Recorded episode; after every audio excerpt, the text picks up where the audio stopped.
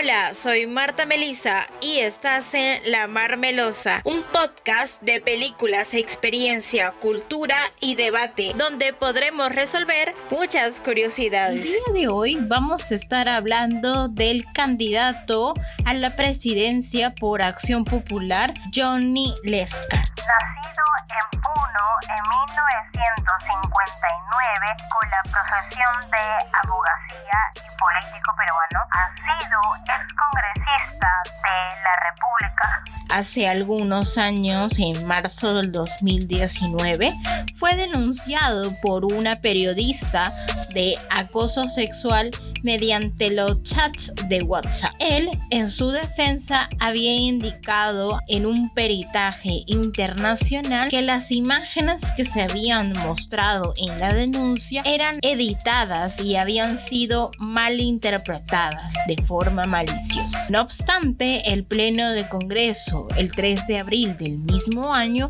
lo suspendió por 120 días. Actualmente voy a estar explicando sobre las propuestas que tiene. De sus objetivos nacionales está el impulsar la reactivación económica, superar la crisis sanitaria, fortalecer la seguridad ciudadana, luchar contra la corrupción política y económica, impulsar la reforma judicial, reconstruir los ahorros públicos, retornar el manejo de responsabilidades de la deuda pública para poder detallar exactamente cuáles son sus propuestas, vamos a ir punto por punto. En primer lugar, habla sobre el desarrollo humano. Indica que se debe gozar de sus plenos derechos humanos, principalmente los derechos a la vida, al trabajo, la identidad, la educación, la salud y la justicia, creando mejores oportunidades para todos.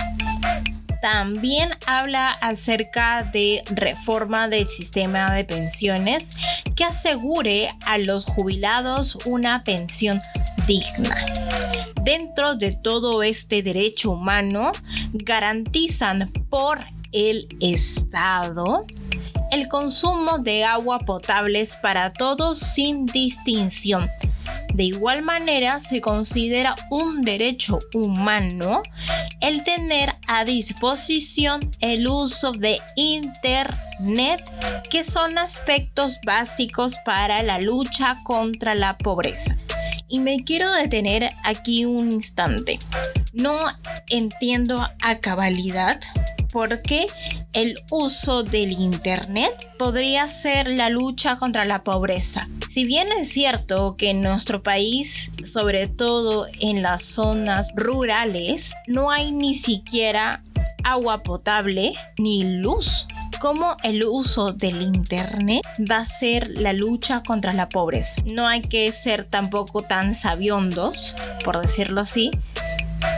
Recordar la propuesta y la promesa del expresidente Martín Vizcarra acerca de las tablets que se iban a entregar a nivel nacional para que los alumnos en colegios. Eso lo propuso, si no mal recuerdo, marzo o abril del año pasado.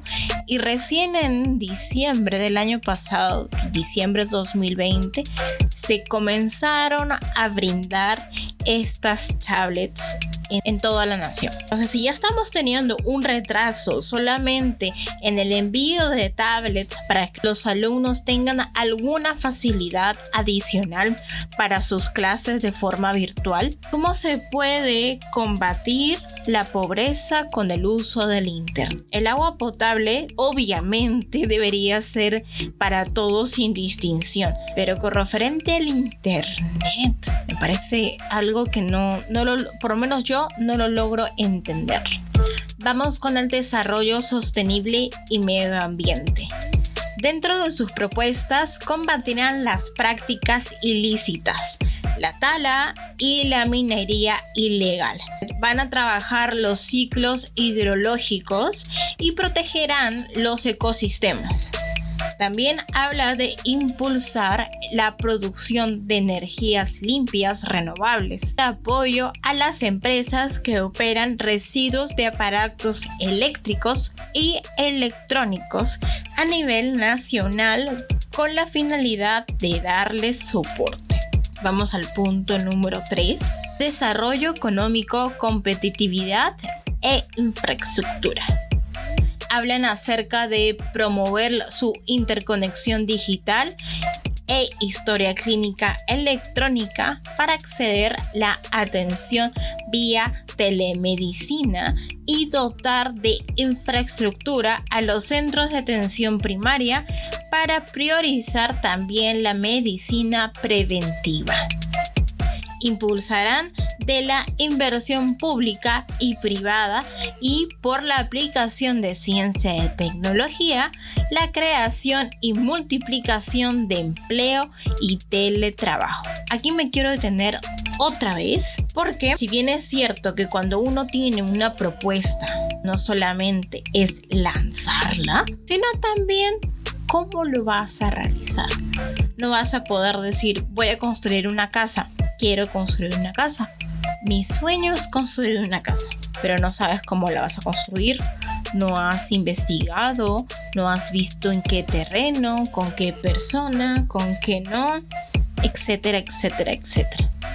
Entonces son ciertos puntos de lo que uno debería pensar cuando lee o escucha las propuestas de los candidatos, sea a los candidatos presidenciales, sea a los candidatos regionales, sea a los candidatos a la alcaldía, sea los candidatos al Congreso. Siempre nos debemos preguntar, ya está bien, lanzas la propuesta, pero ¿cómo lo vas a realizar? Ya, llegas al poder, ¿cómo lo piensas realizar? ¿Cuáles son tus modalidades tus maneras en que vas a hacer efectivo esa propuesta, con quiénes vas a conversar, cuáles son las personas que te respaldan en que dices, sí, si yo llego a tal posición, eso se va a dar porque ya tengo conversaciones con tal, tal, tal, persona. ¿Hemos puesto a pensar eso? Quiero cerrar el punto. Continuemos. Vamos al punto número 4, que es la identidad nacional, cultura y turismo hablan acerca de fortalecer la identidad nacional y acrecentar la autoestima personal. Continuarán posicionando en todos los niveles la marca Perú, valorando y enalteciendo nuestras fortalezas culturales, gastronómicas y geográficas, motivando así el turismo interno y externo, poniendo en valor nuestros restos arqueológicos y difusión de danzas y costumbres de los pueblos. Me parece una buena propuesta. Se está valorando no solamente la marca Perú, sino también reforzando acerca de la difusión de danzas. De repente dentro de esta propuesta es cómo cuidar los restos arqueológicos o las costumbres de los pueblos, me parece una buena, muy buena propuesta. Dentro de esta van a fortalecer la malla curricular de los estudiantes secundarios con el enfoque a la educación cívica, música y artes plásticas, según cada región en que se encuentre, de tal manera que se potencie el amor y el valor a nuestras expresiones locales, regionales y nacionales, donde es importante incluir la enseñanza del quechua hay un punto que no me queda claro. Con enfoque a tanto educación cívica, música, arte, según la región en que se encuentre. O sea, si yo soy en la región Lima, la malla curricular va a ser muy diferente de la Cusco, Moquegua, Puno, Tumbes, Piura, a clasificar. Ahí habría que preguntarse cómo lo van a realizar, porque son un montón de regiones y una malla curricular para cada región por cada curso. Habría que tomar en cuenta cómo lo piensan realizar. La enseñanza del quechua me parece bien. Si bien es cierto, tanto en las escuelas, en los institutos, universidades, te piden como primer idioma que deberías conocer Además, el idioma natal, claro está, es el inglés. Entonces, creo que incentivar a la enseñanza del quechua o del aymara, a mí me parece que los dos deberían estar incluidos. Te piden como requisito básico el quechua, porque así no se está perdiendo nuestra identidad como peruano. Vamos al punto número 5, que es la reforma del Estado. Se habla de reconstruir un Estado descentralizado. Se habla de reforma radical en la administración pública del sistema político, electoral y judicial, donde se promueva la honestidad, la veracidad y la laboriosidad. Hablan acerca de exigir el ejercicio real del Estado, del poder, respondiendo a las demandas de las personas que lo hayan elegido. Ahí me quiero detener porque exigir el ejercicio real de responder a las demandas, eso creo que ya se está dando. O sea, tipo cuando el presidente da sus conferencias de prensa para explicar lo que se está haciendo durante el año, o cada 28 de julio da su mensaje a la nación, su extenso mensaje a la nación, indicando lo que va a hacer y cada año por año dentro de su mandato lo que ya está realizando y lo que va a seguir haciendo. O sea, eso no, no es nada nuevo. No, no lo veo una parte de una propuesta porque eso siempre se ha dado dentro de nuestro país. Hablan de consensuar a los representantes de la prensa nacional, sobre todo en los medios de comunicaciones tradicionales como la prensa escrita, la radial y la televisiva. Pero consensuar, ¿cuál es el significado real de la palabra consensuar. Consensuar adopta una decisión común, un acuerdo entre dos o más partes. Entonces, eso también me da a deducir que quieren formar un acuerdo con los representantes de la prensa para la finalidad de menguar la noticia que dan a la población un clima de inseguridad. Ahí hay que tener bastante cuidado porque se puede malinterpretar como, por ejemplo, hay una noticia que ser un boom acerca de algo que ha pasado dentro del gobierno, pero no, no lo voy a sacar a la luz porque va a generar un clima de inseguridad entre mi gobierno y la sociedad peruana. Ya no van a confiar en mí, ya no me van a creer, voy a parecerles corrupto, entonces me callo. Hablo con la televisión y simplemente se crea ese acuerdo para que no se genere una inseguridad. El punto número 6 habla acerca de seguridad nacional, lucha contra la corrupción y el narcotráfico. Dentro de esta propuesta hay varios puntos, como por ejemplo la reforma carcelaria, a fin de convertir a las cárceles en centros productivos, readaptación de reos, aislar las cárceles de las principales ciudades. Eso es la reforma que desean hacer. ¿Quieres aislar la prisión?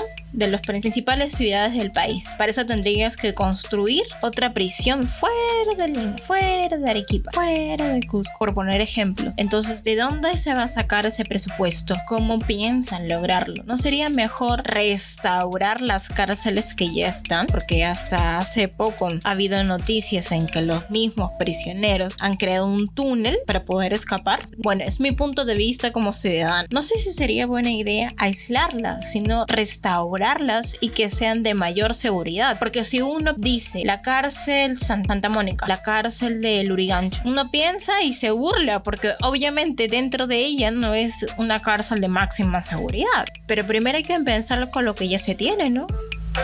Continuemos. Reforma del trabajo de inteligencia policial e investigación criminal, implementando a las fiscalías especializadas de lavado de activos, fortaleciendo la unidad de inteligencia financiera. También desarrollarán políticas para mitigar todo tipo de violencia familiar, principalmente de violencia a la mujer. Si bien es cierto que de tres años atrás a la fecha se ha incrementado un montón las agresiones a la mujer, sea acoso, sea maltrato físico, maltrato psicológico, maltrato verbal.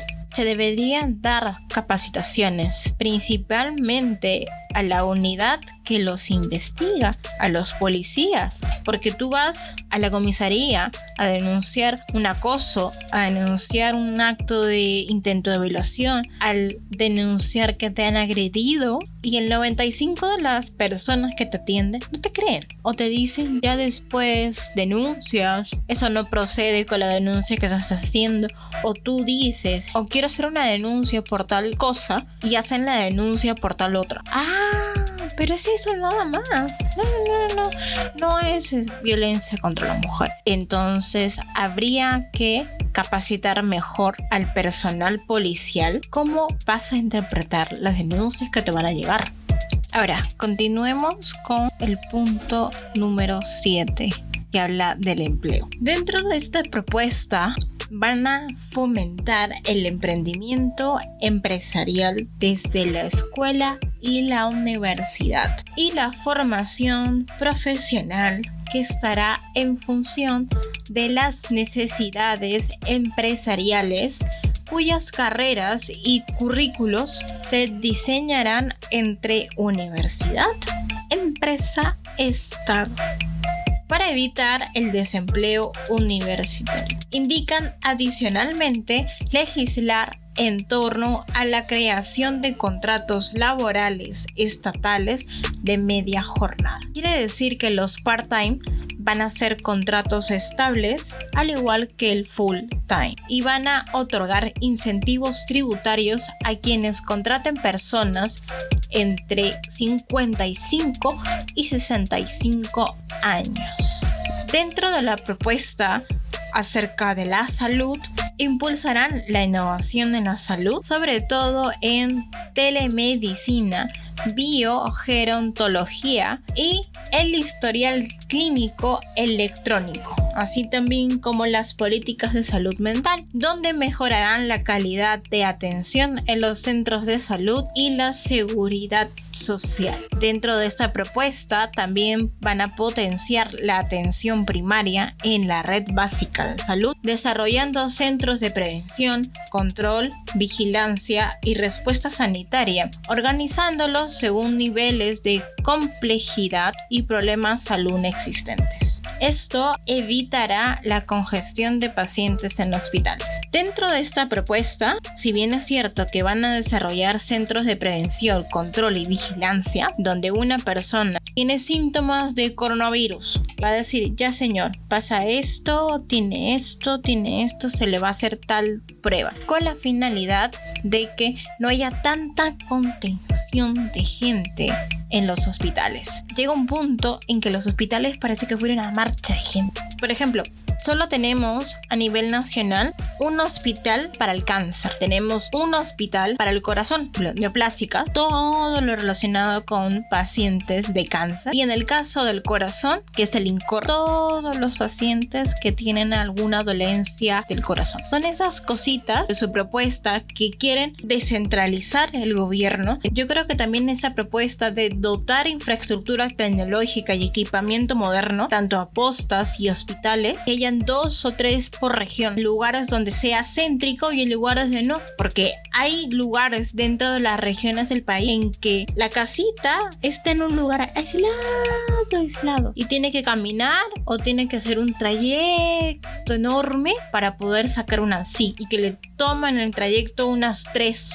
4 horas o hasta más. Y eso costea un pasaje. El país tiene demasiadas fallas. Hay muchas personas que están aisladas, que no conocen lo que es el Internet. A esas personas también deberías dar el acceso completo. Ahí estás dando igualdad de derecho. No solamente concéntrate en Lima, no solamente concéntrate en otras regiones que sí, de repente puede llegar a ser partícipes con Lima, sino a nivel nacional en su totalidad. En alguna parte de estas propuestas más adelante, he estado leyendo que se comparan con Corea del Sur. Corea del Sur. Primero, tiene una, una educación muy diferente a la de Latinoamérica, comenzando que ellos son mucho más ordenados, mucho más respetuosos y muy disciplinados. No vas a comparar una cultura totalmente diferente con Perú o con Latinoamérica. Dentro de esta propuesta en el tema de salud, desean innovar tecnológicamente los servicios de consultorio, donde quieren implementar la historia clínica interconectada a la red entre postas y hospitales a nivel nacional. ¿Cómo vas a lograr eso si a veces la red de salud se cae? Desarrollar programas de capacitación sanitarias y nutricional a toda la población, poniendo énfasis a la población rural y de extrema pobreza. Potenciar los mecanismos tecnológicos para desarrollar la telemedicina a fin de reducir brechas de atención en salud en la población que está muy dispersa y o distante de los centros de salud para modernizar los hospitales a nivel nacional cubrir los déficits de médicos y especialistas, sobre todo en enfermedades degenerativas, cardiovasculares y salud mental. ¿Cómo piensas cubrir el déficit de médicos? ¿Cómo un gerente general puede cubrir la falta de supervisores dentro de su empresa? De repente, mayor facilidades a la hora de entrar, buenos beneficios, que realmente un médico reciba lo justo y que valoren su trabajo, porque en esta cuarentena, en esta pandemia se ha visto que muchas, muchas personas dicen, ¿por qué decirle héroes a los médicos? ¿Por qué decirle héroes a las enfermeras? Si es su trabajo. Sí, si es su trabajo que te atienda, si es su trabajo que te cuide, se le llama héroe porque sabiendo que se puede enfermar, sabiendo que se puede morir y puede afectar no solamente a él o a ella, sino también a su familia. Es un acto valiente. Porque si bien es cierto, tú no ves el virus, no, está de forma física, no es como un lapicero que tú lo ves y lo tocas y sabes que está ahí, que está en el aire invisible, pero luchas contra él. Y no solamente es luchar y apoyar a las personas que están enfermas, sino también el desgaste emocional y el estrés mental que deben tener esas personas. Y a pesar de todo, siguen, porque tienen una vocación. Importa, yo me lanzo, yo voy, yo ayudo. Yo se los llamaría héroes. Si tú quieres levantar el déficit de médicos y especialistas en ciertas materias, dales más oportunidades, dales más beneficios. Si tienes que aumentar su remuneración, si está en tus posibilidades o una de tus propuestas es subirle el sueldo, hazlo. Si tienes que brindar más beneficios para que haya más personas que se involucren con la medicina, hazlo. Esa es una manera de cubrir ese espacio de déficit. ¿Cómo lo vas a lograr? gran pregunta de todo este episodio. ¿Cómo lo vas a lograr? Ya para ir terminando, voy a dar ciertos objetivos específicos. Hablan acerca de una nueva regulación, nuevo contrato social, nueva carta fundamental, una nueva constitución. Pero para ello esperan que la composición de este nuevo Congreso posibilite el dictado de esta nueva constitución o sea por mandato de un referente. Hablan también de estabilizar la política para permitir la creación de 5 millones de empleos en el periodo de 5 años. Quiere decir un millón por cada año proponen también la ejecución de una política expansiva con gasto eficiente con la ejecución de los proyectos de inversión pública de mayor impacto social, hablan también acerca que se tendrá la reconstrucción de ahorros públicos, las reservas de fondo de estabilización fiscal y la reserva secundaria de liquidez, estableciendo mecanismos financieros y tributarios que permitan ingresos justos y suficientes para recuperar los recursos fiscales y atender las necesidades del país se habla de reducción drástica en la informalidad y cito lo siguiente. Mientras solucionamos el problema estructural de la informalidad económica, es necesaria paralelamente emprender una reforma laboral que mejore las condiciones. Acción Popular llevará a cabo una reforma laboral que consiga mejores condiciones de trabajo, remuneraciones razonables, eso es lo que le decía hace un momento, y suficientes para los trabajadores, capacitación permanente, seguridad social, seguro de salud y protección para el desempleo temporal, así como bonos de productividad y participación real de las utilidades una reforma dentro del sistema de pensión, donde precisan crear un nuevo sistema que otorgue una pensión básica universal a todos los peruanos que financie con impuestos sin perjuicio del ahorro individual para mejorar la pensión a todas las autoridades. Esta información y este podcast también va a estar subido a mi canal de YouTube. Pueden buscar La Marmelosa, que ahí también estoy colocando información acerca de este plan de gobierno de acción popular. Nos vemos en el próximo programa, en el próximo episodio,